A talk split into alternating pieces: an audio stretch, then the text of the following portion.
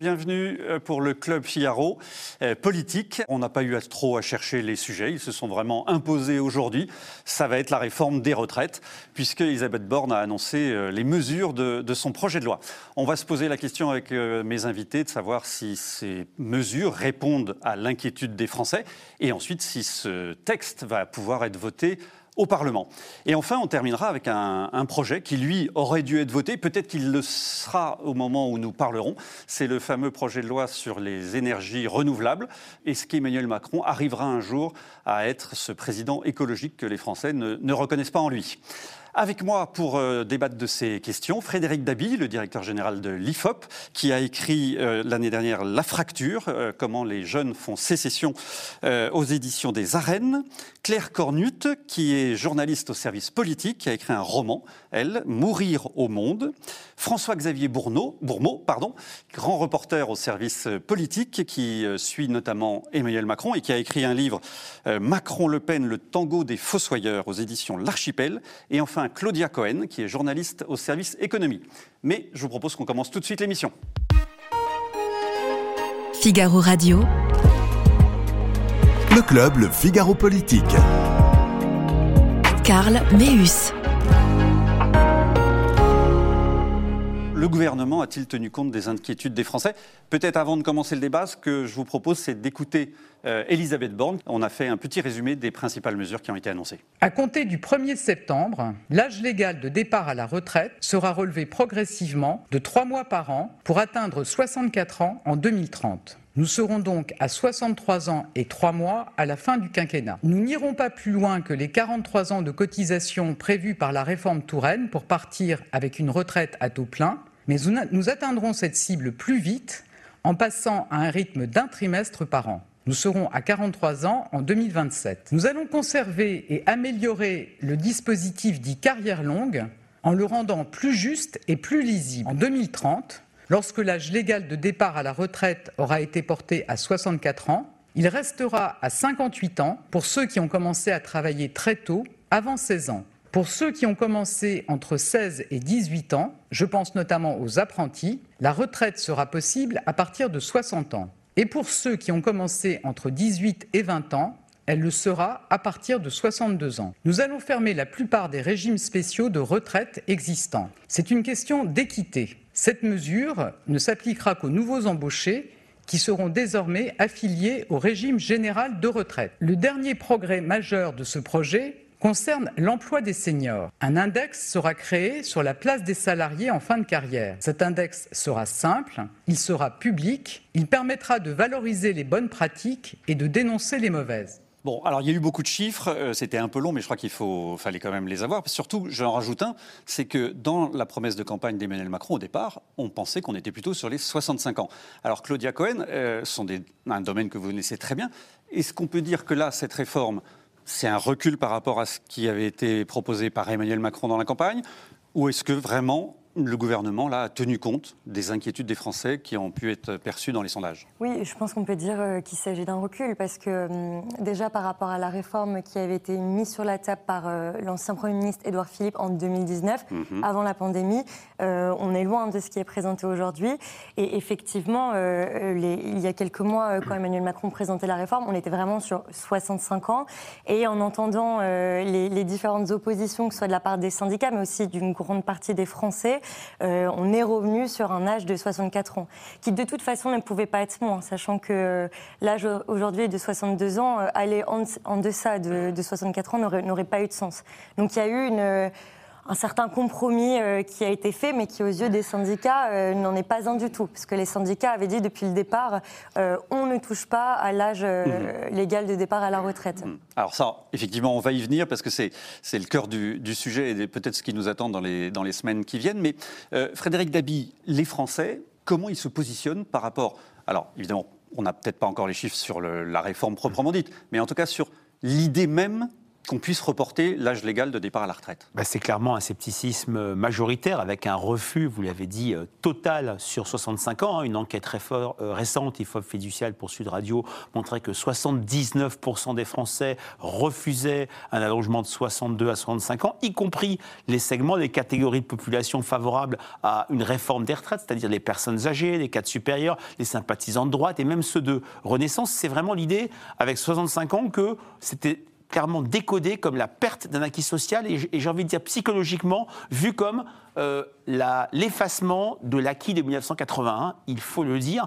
Euh, la retraite à 60 ans, c'est une mesure qui a été particulièrement mémorisée et appréciée par les Français. L'IFOP avait fait une enquête pour la Fondation Jean Jaurès pour les 40 ans du 10 mai en mai 2021. Euh, et quand on demandait aux Français spontanément et, et avec une liste quelles étaient les mesures les plus, qui les avaient les plus marquées de la décennie Mitterrand, en 2011, pour les 30 ans du 10 mai, c'était l'abolition de la peine de mort et la semaine. En 2021, mais il y avait les faits de l'annonce euh, de la réforme d'Edouard Philippe de décembre 2019, c'était très clairement euh, cette, cette, retraite à 60 ans, alors même que quand on passe de 62 à 64 ans, donc c'est la réforme que nous allons avoir, hum. on a toujours une, une adhésion minoritaire, mais elle passe de 22 à 35-37%. Psychologiquement, 12 mois de plus se traduisent par une quinzaine de points. Et là, on a des catégories qui sont majoritairement favorables, y compris les sympathisants LR.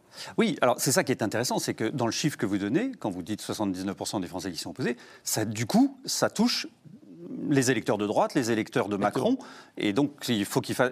Enfin, on voit bien que c'est là-dessus qu'il a dû faire attention. Oui. Euh, alors que si on passe de 62 à 64, on a Aujourd'hui, c'est une enquête qui a été faite la semaine dernière, on va bien sûr la refaire et on va la suivre pendant la mobilisation et pendant la présentation euh, du projet de loi. On a des segments qui se montrent euh, majoritairement favorables, même si, il faut le dire, on n'est pas du tout dans la logique d'opinion de 2010, de la réforme Sarkozy, Fillon, Eric Woerth, où on avait, euh, parce que les Français disaient on ne peut pas baisser les pensions des retraités, et d'ailleurs ça a été redit et par Eric Ciotti récemment et par Madame Borne, parce qu'on ne peut pas augmenter euh, la durée de cotisation, elle a bien rappelé ces différentes portes qu'elle a refermées immédiatement, il ne reste que un allongement raisonnable de la retraite de 60 à 62 ans. À l'époque, de 62 à 64 ans, c'était passé tout juste en 2010, malgré un très gros mouvement social. Quid de 2023 à suivre? À suivre. Et alors, justement, ce qui est intéressant, vous avez fait euh, un tableau à l'IFOP qui reprend en fait l'état d'esprit des Français en 1995, au moment de la réforme Juppé, 2010 au moment de la réforme euh, Wörth, 2019 au moment de la réforme Philippe, là, juste avant la réforme. Oui. Qu'est-ce qu'on bah, peut déduire voilà, de, ce tableau bah, qui, qui Ce qui est très intéressant, c'est qu'il n'y a pas vraiment de règles. Il n'y a pas d'automaticité entre un soutien très élevé à un mouvement social et le fait qu'un gouvernement recule. On aurait pu parler du CPE, où là, le soutien au mouvement social avait été extrêmement fort, le contrat première embauche de Dominique de Villepin. En 2010, euh, on le voit, on a eu un soutien au mouvement social. C'est vrai qu'il y a eu plusieurs samedis où ça a dépassé 2-3 millions de personnes dans la rue. Pour autant, le gouvernement a tenu, s'appuyant sur un, un bloc, un réduit d'opinion presque majoritaire. En 95, au début, le mouvement social n'était pas suivi plus que ça. Et puis très vite, il y a eu cette logique de soutien par procuration, contre la réforme Juppé. Là, pour l'instant, c'était une enquête IFOP pour euh, Politis, un hebdomadaire classé à gauche.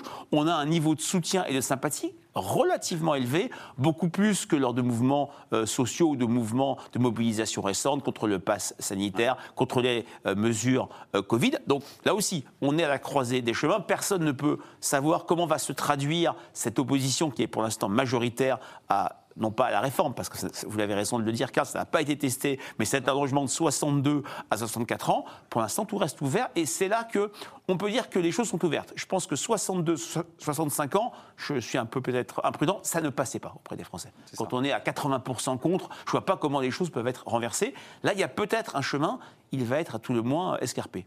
Bon, alors ce chemin, c'est Emmanuel Macron qui a voulu l'emprunter dès la campagne présidentielle on a envie de dire, qu'est-il allé faire dans cette galère, euh, François-Xavier Bourmont, vous qui le connaissez bien Déjà, on peut peut-être commencer par, dire que cette réforme, ce n'est pas celle que voulait Emmanuel Macron. En 2017, c'était pas ça au En 2017, il voulait une réforme dite systémique, c'est-à-dire, en gros, pour, euh, caricaturer, il voulait changer l'usine à gaz et pas la réparer. Là, il se retrouve contraint aujourd'hui de faire comme tous ses prédécesseurs, c'est-à-dire réparer l'usine à gaz, coller des, rustines, des dérivations à droite à gauche, et donc il se retrouve pris dans euh, ce à quoi ont été confrontés tous ses prédécesseurs, c'est euh, le, choix entre les trois paramètres de la réforme, l'âge de départ, le montant des pensions ou les niveaux de cotisation. Il a choisi l'âge de départ, euh, qui fixe à 65 ans pendant la campagne présidentielle, mhm. mais assez vite, il se retrouve pris dans un conflit de légitimité, puisque la campagne présidentielle, euh, bah, il est élu avec un programme de la retraite à 65 ans, et les législatives qui suivent, euh, il se retrouve sans majorité à l'Assemblée nationale. Donc d'un côté, les électeurs lui disent Banco pour la retraite à 65 ans, même si on peut, nuancer, mais enfin ça fait partie de son programme. Et deux mois plus tard, les mêmes électeurs lui disent ben non, tu vas pas faire la retraite à 65 ans. D'où sans doute tous les allers-retours qu'il y a eu depuis un an d'Emmanuel Macron de 65, 64, mais on va refaire 65, mais non, ça va être 64. Et en fait, pour lui, c'est un paramètre, il l'ajuste en fonction des, des, contraintes. Et là, les contraintes, elles étaient alors euh, en, lien avec l'adhésion des Français d'une part, mais aussi politique, puisqu'il y avait euh, cette proposition des, républicains, enfin il y avait ces, républicains à aller chercher à l'Assemblée nationale mhm. pour pouvoir la faire voter sans euh, passer par le, par le 49. Donc cette retraite, Emmanuel Macron s'il ne la fait pas, en plus, j'ajoute qu'il serait le premier président de la République à ne pas avoir euh, réformé le système de retraite en danger. Euh, il a échoué dans son premier quinquennat, là c'est sa dernière chance avec son deuxième. Oui, parce qu'au fond, François Hollande en a fait une euh, j'allais dire, euh, pas aussi énorme, mais qui était justement ce qu'on appelle la réforme Touraine, qui joue sur les annuités et donc qui est accélérée euh, par Elisabeth Borne. Détail intéressant d'ailleurs, on parle de réforme Touraine et pas de, réforme Hollande. Emmanuel Macron serait le, seul à s'être impliqué autant, à s'être autant mis en première ligne sur une réforme des retraites. Raffarin Chirac en, 2000, euh, en 2003, c'était la, réforme Fillon. Euh, il y a eu une réforme euh, Sarkozy, mais c'était Wörth, voilà, et, Touraine. Là, Emmanuel Macron est le premier président de la République à monter en première ligne, à vouloir, enfin, en tout cas, mettre son nom sur une, sur une réforme des retraites. Alors, oui, mais en première ligne aujourd'hui, c'était quand même Elisabeth Borne. Et alors là, au départ, quand même, c'était Olivier Dussopt, le ministre du Travail, qui était censé, euh, bah, qui d'ailleurs a fait les négociations syndicales. Puis on a eu l'impression qu'on l'a mis un petit peu de côté, puis Elisabeth Bonne a repris le dossier. Euh, est-ce que vous avez Comment ça s'est passé en coulisses euh, Il a vraiment été mis sur, sur le côté, Olivier Dussopt? pas, pas, pas, sur le côté, mais il y a effectivement Elisabeth, Elisabeth, Borne est ancienne ministre du Travail. Mhm. Bah, elle connaît les dossiers. Et euh, elle a un ministre du Travail qui s'appelle Olivier Dussopt et elle travaille sur les mêmes dossiers. Donc il y a eu des, frictions entre les deux sur, le, sur ce thème-là, qui ont été assez loin d'ailleurs, puisque quand Emmanuel Macron euh, décide en décembre de reporter l'annonce de la, présentation de la réforme des, retraites, c'est perçu comme des tensions entre Emmanuel Macron et Elisabeth Borne. En fait, c'est Elisabeth Borne qui pousse un peu trop fort le curseur, qui, qui, explique qu'elle euh, a obtenu le report, on comprend, auprès du président, alors qu'en fait, ce qu'elle voulait faire passer comme message, c'est qu'elle a obtenu le report parce qu'Olivier Dussopt n'avait pas bien mené les négociations. Euh, donc les, tensions Borne-Macron de décembre sont en fait des tensions Dussopt-Borne. Voilà, c'est ça. Voilà. Et alors, Claire Cornbrut, on se retrouve avec une situation, deux ministres issus de la gauche, quand même. Euh, Elisabeth Borne, qui a été conseillère euh, chez Lionel Jospin, euh, Olivier Dussopt, ancien du Parti Socialiste, qui se retrouve à faire une réforme de droite. C'est pas un peu un paradoxe, ça? Bah, En tout cas, c'est un, comment dire, un parcours que ne manque pas de relever les oppositions. Et, c'est objectivement vérifiable. Après la mue d'anciens socialistes ou d'anciens euh, UMP républicain vers la Macronie, ce euh, c'est pas quelque chose euh, quand même de nouveau, mais c'est mm. vrai que, bon, Elisabeth Borne, on, en a beaucoup parlé, Olivier Dussopt, malgré sa naturelle discrétion, a quand même été une pièce maîtresse. Et c'est vrai que, que, que, ses détracteurs ont rappelé que, vous l'avez dit, c'était un ancien socialiste, ça a été un soutien de Benoît Hamon, de Martine Aubry. Euh, euh, euh, c'est quelqu'un qui est un peu vu comme la, caution de la, de la gauche, disons, tendance libérale. Mhm. Et c'est aussi quelqu'un qui a été vu comme un véritable traître par le Parti socialiste, puisque sitôt nommé à Bercy, il a été exclu. donc, et, et, puis alors, chose euh, rigolote, mais bon, lui, il le justifie par une forme de maturité politique acquise au fur et à mesure des années. Mais en 2010, c'est aussi Olivier Dussopt qui signe une tribune qui défend la retraite à 60 ans. Eh. Donc, euh, ça, c'est des petits rappels C'est dur de, quand on fouille dans les archives et qu'on Euh, trouve. Voilà, Ouais. mais euh, et c'est très bien expliqué dans le- l'article de, de mon collègue euh, Tristan Quinomopol dans, le jour- dans le Figaro de demain, où on, lit bien que, cette défense de ce ministre qui dit voilà, je- j'ai évolué au fur et à mesure des années et qui se prépare tout à fait à, à être dans, la visée, dans le viseur de, de- de ses détracteurs. Il n'a pas d'état d'âme, euh, il applique le, le programme. Il applique euh, le d'Emmanuel programme. Euh, Ouais. euh, il assume totalement d'ailleurs son côté un peu raide. euh, son côté je maîtrise les dossiers euh, avant, euh, disons, la parole médiatique. Ouais. Et euh, non, non, c'est un personnage politique assez intéressant. ouais. Ce texte qu'il nous présente, c'est le fruit d'une concertation. Mais quand on entend les syndicats, on n'a pas l'impression que la concertation a été poussée jusqu'au bout. Euh, chez- Oui, à la sortie de la Qu'est-ce que vous en pensez, conférence, Claudia euh, Cohen Ouais, d'Elisabeth Borne, euh, le, le patron de la CFDT, euh, Laurent Berger, Ouais. a tout simplement dit « nous n'avons pas été entendus ». Bon. Cette phrase résume tout. Euh, Il y a plusieurs choses. Peut-être, euh, pour, être, euh, pour être plus juste, euh, là où, où les syndicats ont été entendus, c'est sur la notion de toute personne qui a commencé à travailler tôt ne restera pas, enfin, aura le droit à sa retraite à partir de 44 annuités. Ce qui était quand même un des points voulus par, par les syndicats. Après, comme on le disait, eux remettent en question non seulement le contenu de la réforme, mais surtout son existence même et son urgence de réformer le système. Donc, à partir de là, on, on pouvait comprendre qu'il tous les, dans tous les cas pardon, ne pas être euh, d'accord. Et ensuite, parmi les propositions qui, euh, que, que les syndicats avaient faites, il y avait euh, une hausse potentielle des cotisations euh, patronales au niveau des entreprises. Ce à quoi, euh, lors de la conférence de presse tout à l'heure, Oui. le ministre de l'économie euh, Bruno Le Maire a répondu que pour lui, une hausse des cotisations euh, patronales euh, induirait de fait une baisse euh, des salaires et qu'il serait donc injuste. Donc les, les grandes vraiment euh, lignes des, des- des syndicats n'ont pas du tout été euh, n'ont pas du tout été entendues. Et alors on peut se poser la question de, euh, comme vous disiez, ce que ce qu'Olivier Dussopt a dit, est-ce que c'est une forme de, de naïveté peut-être de croire qu'effectivement les concertations se sont bien passées, ou est-ce que de toute façon il, est, il est obligé de dire ça? Et puis aussi pour revenir quand même sur les, les semaines de discussion qu'il y a eu, Oui. je pense qu'il y a eu pas mal de, de- de points de, de crispation de la part des syndicats, notamment quand vous avez, euh, euh, vous avez eu euh, trois interviews qui sont sorties c'est au, cours de la même semaine, il y a, un peu plus d'un mois, de la part d'Elisabeth Borne, de la part d'Olivier Dussopt et également une prise de parole de Gabriel Attal en expliquant ce qu'allait contenir la réforme, alors même que les discussions venaient de commencer avec les syndicats. Donc il y a eu non seulement une incompréhension par rapport aux volontés très concrètes, mais aussi par rapport à la, à la communication euh, qui a été faite euh, entre les deux. Donc ils sont très en colère. Ouais. Et, ce qui est intéressant, je pense, euh, comme vous le soulignez tout à l'heure, c'est que euh, l'époque donc de, de 2010, c'était la, la première fois que les huit organisations euh, syndicales se réunissaient. Donc aujourd'hui, euh, ce sera la deuxième fois. Ils appellent à, à la grève générale et à la mobilisation pour le 19 janvier. Donc ils ont avancé la date de la mobilisation générale. Et cette jauge de à peu près 2 millions de personnes dans la rue, euh, je pense, sera importante euh, pour, euh, pour le gouvernement. Oui, le gouvernement s'y attend.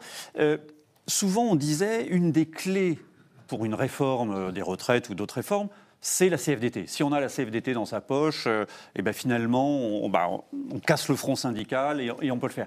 Qu'est-ce qui fait, selon vos informations, de ce que vous connaissez d'Emmanuel Macron, qu'Emmanuel Macron n'a jamais réussi à, à avoir Laurent Berger avec lui? Il y a- il- C'est pas du tout les mêmes personnages, il y a un antagoniste. Qu'est-ce qui s'est passé il y, a, il y a un passif entre les deux. Ouais. Ils ne peuvent pas s'entendre. Voilà. C'est ce- C'est des choses qui arrivent, mais- Ils ne peuvent sans doute pas se blairer, voilà, pour, le dire, pour le dire comme ça. Ça. Ça remonte à 2017, encore une fois. Si Emmanuel Macron, en 2017, est élu pour justement sortir de tout ce, ce système de grand-messe sociale, de discussion, de négociation, concertation. On va à Matignon, on fait un Grenelle, puis on discute, on revient, on sort. Enfin, tout, tout- tout ça, Emmanuel Macron ne voulait plus en entendre parler. D'ailleurs, sa première réforme, c'est les ordonnances travail à l'été euh, l'été 2017. Les ordonnances, il consulté personne. hein. C'est c'est, euh, sorti directement du gouvernement. Sans, sans concertation, il se faisait fort de euh, continuer à réformer la, la France comme ça. Laurent Berger, à l'époque, le prend très mal. Euh, Qu'est-ce qui change? Aujourd'hui, c'est que Laurent Berger, il sort d'un congrès euh, où les, les, militants CFDT euh, lui ont donné mandat de ne pas euh, accepter un report de, de, de départ à l'âge enfin de report de l'âge en, retraite. Donc Laurent Berger, de toute façon, il ne peut pas y aller sur sur une réforme qui comprend cette cette mesure-là. Donc d'entrée de jeu, c'était illusoire de penser qu'on concertant, pas en, négociant. Il, réussirait à l'avoir dans sa poche. Quand en plus on ajoute euh, le, passif qu'il y a entre les deux, euh, la, CFDT s'était bloquée. Donc du coup, ils ont plutôt cherché euh, du côté des autres centrales syndicales. UNSA, l'UNSA, j'ai oublié le nom, mais un petit syndicat de cadres que j'ai oublié, mais ils, ont essayé de contourner le, Laurent Berger, ça n'a pas, ça, pas, fonctionné non plus, apparemment le texte était euh, quasiment euh, écrit dès le départ. Hmm. C'était euh, Frédéric Dabi, vous qui sondez l'âme des Français et, donc une partie peut-être des, grévistes, les Français sont quoi? Sont en colère? Vont, vont être dans la rue beaucoup? Est-ce qu'il faut s'attendre à, des grèves, des blocages? Alors, on ne peut pas lire dans le marbre du café, on mais... on est bien d'accord. comment, comment vous voyez les choses? C'est très très euh, compliqué. Il y a une question qu'on pose depuis une trentaine d'années, qui est l'état d'esprit face à la situation économique euh, et sociale. On vient de le poser, le sentiment de révolte arrive en tête, mais il est une douzaine de points en dessous de ce qu'on mesurait en octobre 2018. Et vous vous souvenez, c'est quelques semaines avant la première mobilisation euh, des Gilets jaunes. Moi, je suis frappé de voir que le sentiment de résignation est extrêmement fort également. Il y a derrière la colère, la révolte, pardon, on est à 46 d'un côté, 33, 34 de l'autre, mais il ne faut pas négliger l'état de l'opinion publique. Euh, miné par une succession de chocs, de crises, ayant du mal à se projeter, avec un pessimisme qu'on n'a jamais, jamais, jamais vu. On a, on a en plus quelque chose qui s'est euh, renversé par rapport à la réforme Sarkozy-Fillon-Wörth, qui était en 2010, c'était la situation économique était quand même très très mauvaise, le chômage euh, explosait hein, après la crise financière.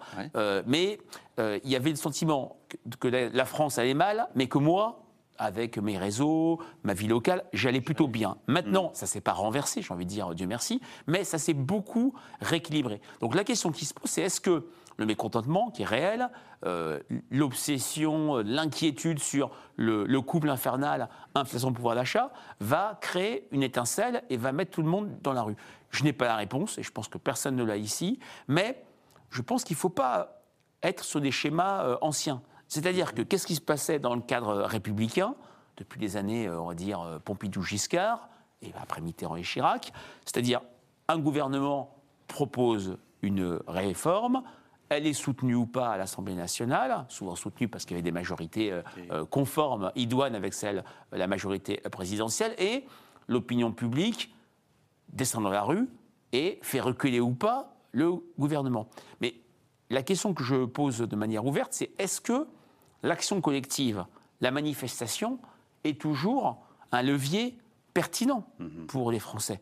On a bien vu, et il y a une sorte de mémoire de l'opinion publique, si je mets de côté le mouvement des Gilets jaunes qui était extrêmement euh, à part, est-ce qu'on a souvenir d'un mouvement euh, social récent qui a fait reculer un gouvernement? Moi, franchement, depuis... Alors, le CP, on, pourrait dire que les Gilets jaunes ont eu 14 euh, milliards et quelques pour 300 000 personnes dans la rue au maximum. C'était pas mal. Mais euh, depuis, j'ai envie de dire, le CPE, donc c'est euh, février-avril 2006, il n'y a pas eu mhm. de mouvement. Est-ce que, quand on est aussi résigné, aussi inquiet, avec cette incapacité de se projeter, est-ce qu'on descend dans la rue? Voilà, j'ai la mhm. question ouverte parce que je n'ai pas la réponse, même si pour l'instant, quelques éléments que vont donner les enquêtes, c'est quel niveau d'approbation de ce passage 62-64, le fait qu'il soit maintenant, on ne l'a pas dit, mais on, le sait, lycée, 63 euh, ans et 3 mois en 2027, à la fin du quinquennat, est-ce que ça va faire monter cette adhésion? Est-ce que ça va limiter l'envie de descendre dans la rue? Est-ce qu'une étincelle à côté, zone à faible émission, mmh. mécontentement sur les salaires, peut faire tout exploser? Personne n'a la réponse. Il y a une réponse qu'on va peut-être avoir d'ici euh, quelques semaines, c'est euh, le vote à l'Assemblée nationale. Est-ce que ce, ce, projet va passer euh, Je vous propose d'écouter l'ambiance en écoutant Mathilde Panot de la France Insoumise et Jordan Bardella du Rassemblement national. Comme nous sommes frontalement opposés à cette réforme, nous l'avons dit, nous utiliserons tous les outils qui sont à notre disposition pour les combattre. Et je vais vous répondre très clairement. La dernière fois, nous avions contribué à faire échouer cette réforme des retraites et à gagner contre cette réforme, notamment avec les 2 millions de personnes qui étaient descendues dans la rue. C'était il y a seulement deux ans et les gens se rappellent encore pourquoi ils sont contre cette réforme des retraites. Eh bien, la dernière fois, nous étions 17 parlementaires insoumis. Nous avions déposé 17 000, euh, 17 000 amendements. Aujourd'hui, nous sommes 75. Voilà. Donc 75 000 amendements à prévoir. Pourquoi pas? Est-ce que les républicains le parti Les Républicains va cesser à un moment donné d'être la béquille du gouvernement d'Emmanuel Macron. Moi, je leur pose la question. Ils ont là l'occasion de voter les éventuelles motions de censure et de montrer qu'ils sont dans l'opposition à Emmanuel Macron. S'ils votent S'il n'y la a pas de réforme des retraites, 49.3, vous ferez quand même une si- motion de censure? Et nous ferons des motions.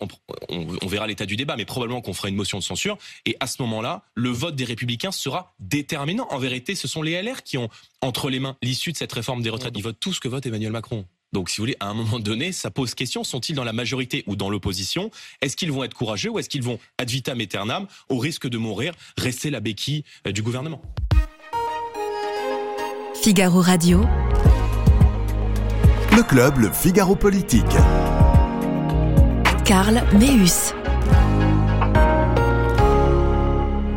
Claire Canruit, euh, comment ça va se passer? Qu'est-ce que le gouvernement a prévu pour faire passer son projet alors qu'on sait qu'il a une majorité relative Alors, le, gouvernement, euh, d'abord, euh, compte s'appuyer sur euh, le vote des Républicains, qui a l'air plutôt bien parti au vu des réactions d'Éric Ciotti ou de Bruno Retailleau. Et alors, en termes, comment dire, techniques, la réforme de- des retraites va passer par un texte financier. C'est qui va limiter, si vous voulez, la, la durée euh, du débat à 20 jours en première lecture à l'Assemblée nationale. Ce qu'on appelle le projet de loi de financement de la sécurité sociale Voilà. rectificatif. Voilà, PLF, bravo. SSR, voilà. va falloir s'y s'y habituer parce que je pense qu'on va l'entendre parler beaucoup. Mais, et, et en fait, du coup, si vous voulez, ça permet, euh, si, si tout se passe bien, entre guillemets, pour la majorité, euh, d'utiliser l'obstruction potentielle et, et- et presque quasi garantie de, de la part des insoumis, qui comptent a priori déposer des milliers d'amendements. euh, parce que l'objectif serait de faire durer les discussions pendant 20 jours, Oui. de ensuite euh, être obligé de le faire passer le texte au Sénat euh, en l'état, sans, Sans vote, qu'il y ait un vote, sans hein, qu'il y ait un ça. Euh, qui euh, l'État, donc qui a majorité euh, à droite, qui vote un amendement le, le même pour, pour un recul de l'âge à 64 ans, de l'âge de la retraite à 64 ans tous les ans. Donc a priori, ça pourrait être adopté par le Sénat, et ensuite ça reviendrait. euh, en commission mixte paritaire, et puis euh, bon, l'affaire est pliée. Mais bon, euh, ça se passe. Enfin, je veux dire, il n'y a pas de. Ça, c'est sur le papier, Ça, c'est sur le papier. tel que c'est organisé. Alors, Voilà. si- on va peut-être s'arrêter justement sur les LR de l'Assemblée et les LR du Sénat, parce que visiblement, c'est pas exactement la, même chose. En tout cas, ils n'ont pas les mêmes avis. Est-ce que si euh, Éric Ciotti, qui dit dans le JDD, on votera une réforme juste, ou euh, Olivier Marlex, euh, là, dans les questions, qui dit, bon, on peut le faire, est-ce que ça implique tous les députés LR Est-ce que voilà, euh, les 62 qui sont affiliés au groupe LR vont apporter leur voix au, au gouvernement d'un seul, euh, d'un seul tenant Eh ben, c'est euh, c'est toute la mission du nouveau président des Républicains, euh, Éric Ciotti, qui d'ailleurs ne s'en cache pas. Il va falloir rester, enfin, maintenir une ligne d'unité derrière ce vote.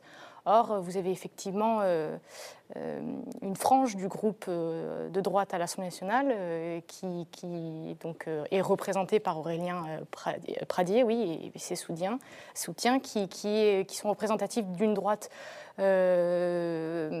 plus, comment dire, plus populaire. En tout cas, c'est c'est Aurélien Pradier, euh, lorsqu'il euh, lorsqu'il était candidat à la tête euh, des Républicains, euh, il n'était pas du tout pour un recul de l'âge légal de la retraite. Il en a fait un axe de campagne Et fort en disant il faut arrêter avec fort. ce dogme. Lui, il était plutôt sur les, les annuités, c'est ça Tout à fait. Ouais. Et tandis que donc au Sénat, Bruno Retailleau, qui euh, s'est très vite exprimé en disant que bon voilà, euh, la réforme des retraites en gros lui paraissait très bien, et Éric Ciotti de la même manière.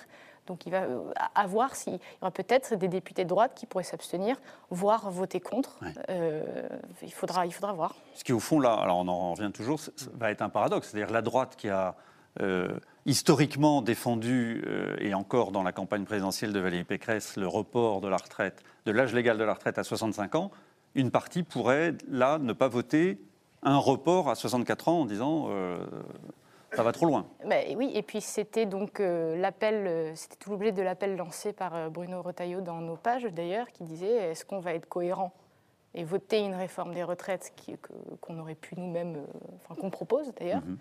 ou est-ce qu'on va retomber dans nos, dans nos travers de- et, et se déchirer en, en interne? Qu'est-ce que pensent les électeurs de droite de cette réforme, Frédéric Davy Parce qu'on a parlé des Français, on a parlé des grévistes, mais alors maintenant plus précisément. Bah, Plus précisément, alors quand on regarde les sympathisants LR ou les sympathisants de droite ou les électeurs de Valérie euh, Pécresse, Ouais. moi ce qui me frappe, c'est à quel point euh, ils sont euh, favorables à une majorité, entre deux tiers et trois quarts selon les enquêtes, sur le curseur 62-64 ans. Alors, il n'y a pas encore eu d'enquête sur l'ensemble de la réforme, donc soyons prudents.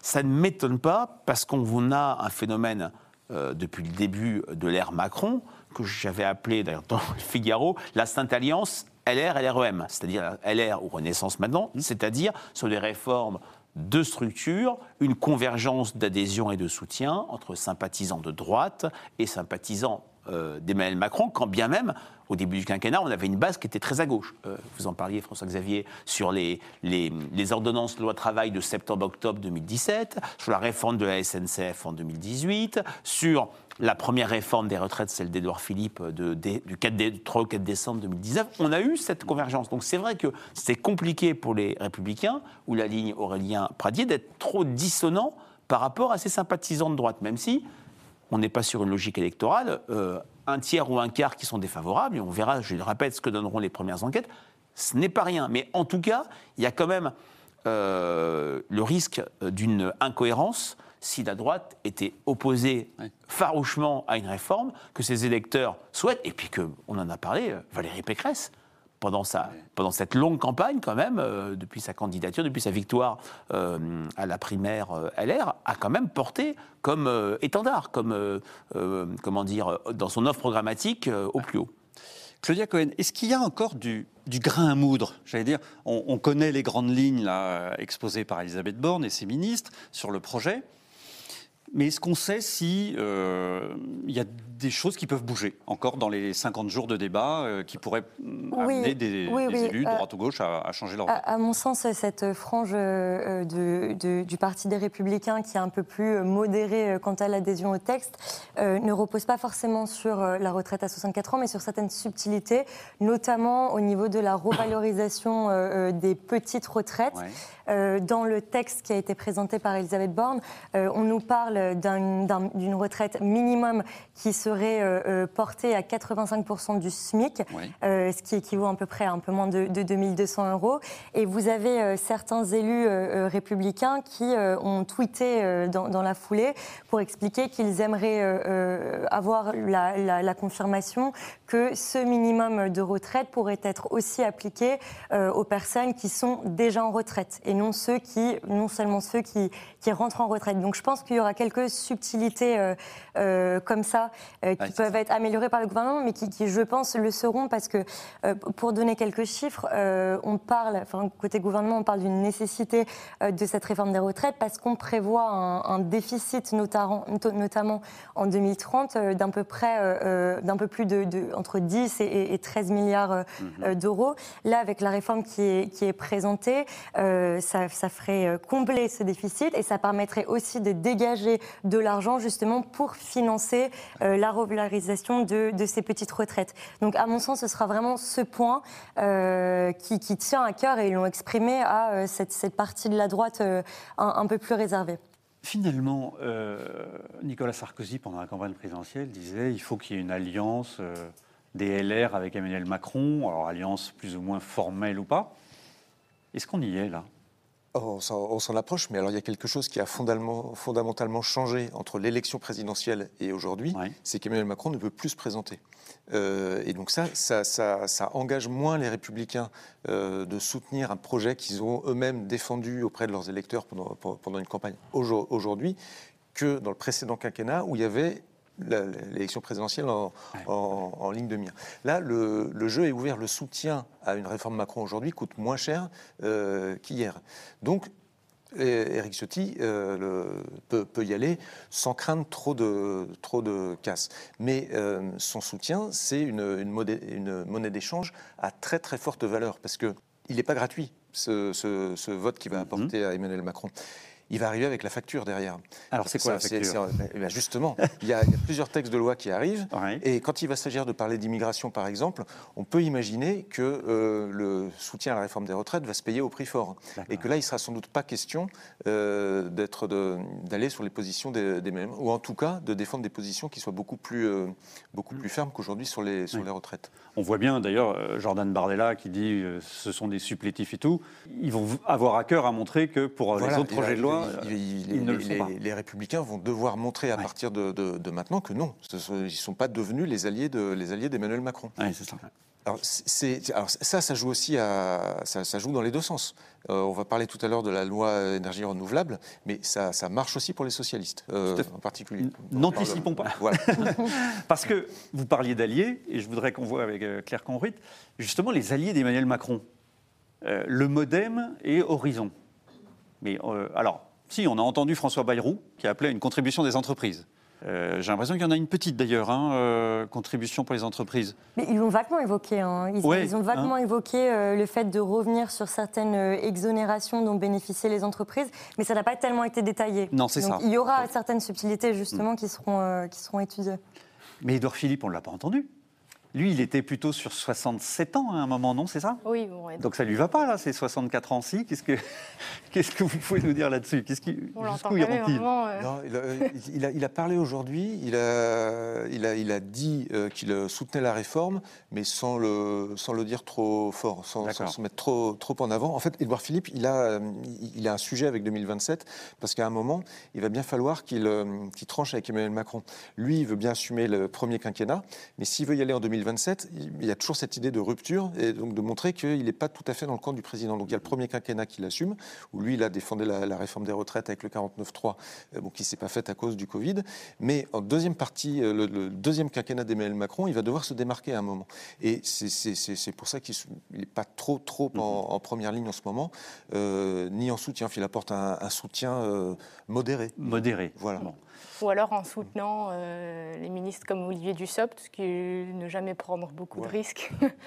et, euh, et oui, effectivement, euh, Édouard Philippe, il porte aussi euh, euh, cette, euh, cette idée de la réforme des retraites euh, complètement avortée, euh, qui se serait terminée par un 49-3. Oui. Euh, donc euh, c'est vrai que pff, on comprend sa position. euh, Quand on voit le paysage là, tel qu'il se dessine à l'Assemblée nationale, Elisabeth Borne peut éviter le recours au 49-3 Bah, si, leur, euh, si leur stratégie euh, de faire durer le débat Ouais. et en même temps sans que la colère euh, s'enlise, si vous voulez, tout va dépendre aussi de la réception des mouvements sociaux.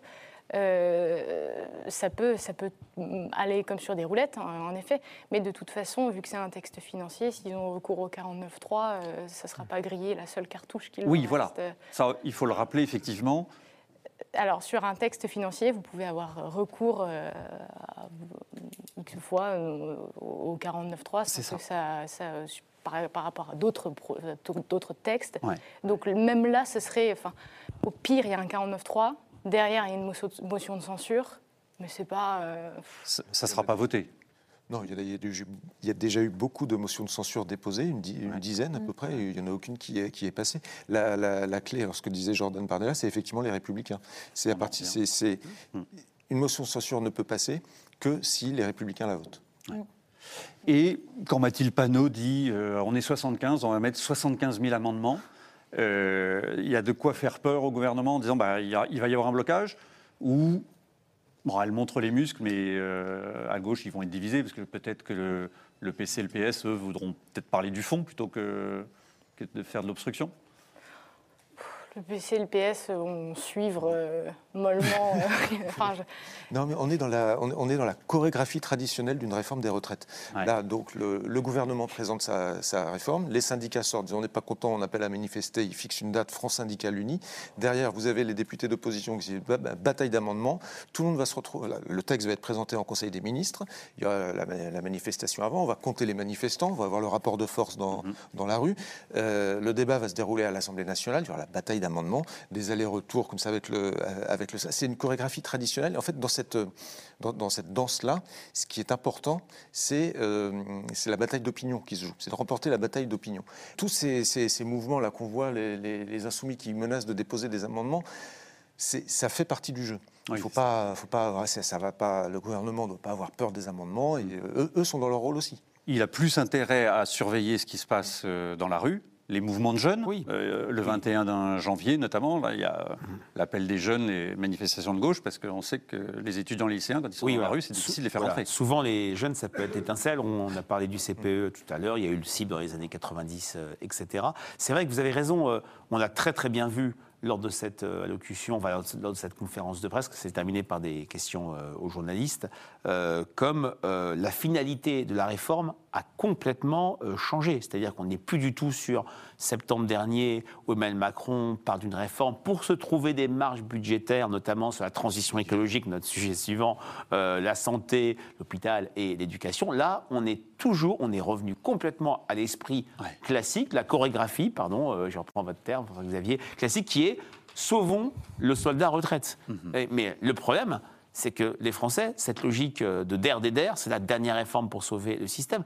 Ils l'ont entendu depuis tellement d'années que ça à mon avis, érodé le soutien. Et maintenant, sur la France insoumise, les 75 000 euh, Amendements. euh, amendements, alors vous savez ce que c'est, c'est on va remplacer le mot pour par le mot par, on pour- ça va être absolument mécanique, illusoire, ça va, en, je- moi- enfin, selon moi, une fois de plus, enraciner la France insoumise, non pas dans l'alternative au pouvoir, mais dans euh, la fonction euh, tribunicienne et brouillonne. D'accord. Alors, je vous propose, il nous reste 10 minutes. Vous, non, vous voulez Non, bah, pour- un dernier mot? Oui, pour boucler la boucle, en fait, avec ces histoires de- d'amendements et de chorégraphie traditionnelle, Emmanuel Macron se retrouve à devoir gérer exactement ce qu'il voulait éviter euh, en se faisant élire à la présidence de la République en 2017. Et- Voilà. Un tour complet sur lui-même. Euh, Dernier petit point pour Claudia compléter. euh, dans ce qui pourrait être amélioré, il y a aussi euh, euh, l'index pour mesurer le taux d'emploi des seniors Oui. dans les entreprises, qui n'a pas du tout été- précisé. Et justement, une partie des, des républicains est très attachée à, bah, au taux d'emploi des seniors, parce qu'on dit qu'une partie de l'équilibre du système des retraites repose sur ça. Mhm. Donc il va, il va falloir préciser ça. C'est-à-dire, on nous dit il va y avoir cet index senior Voilà. créé. À quoi va-t-il servir?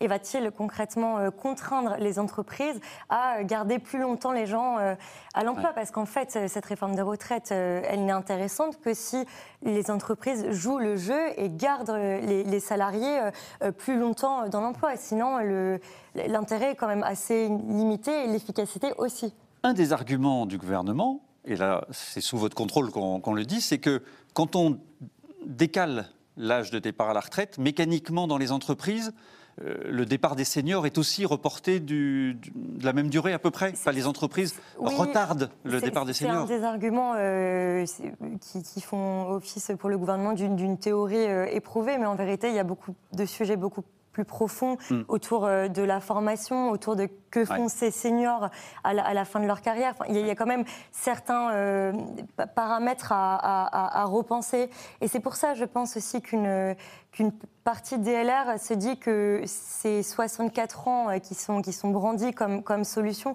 peut-être obstruent un petit peu euh, les, les vrais sujets comme comment on fait pour garder plus longtemps euh, les, seniors dans dans l'emploi. l'emploi. ouais.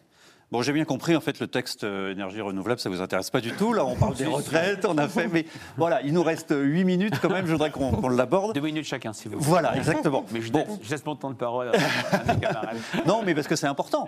Parce que, est-ce que c'est pas dans un en même temps les retraites, on va le voter avec les LR. Ben, finalement, ce texte-là, lui, on va le voter avec la gauche. Vous voyez, on est- Macron peut dire j'équilibre, je suis dans mon en même temps. Bon, en tout cas, c'était un premier test euh, pour cette, euh, pour, euh, pour cette majorité, enfin pour le camp Macron, de travailler avec la gauche euh, sur, un, sur un texte, sur un projet de loi à, à l'Assemblée. Et euh, ça a quand même été relativement les montagnes russes. Ouais.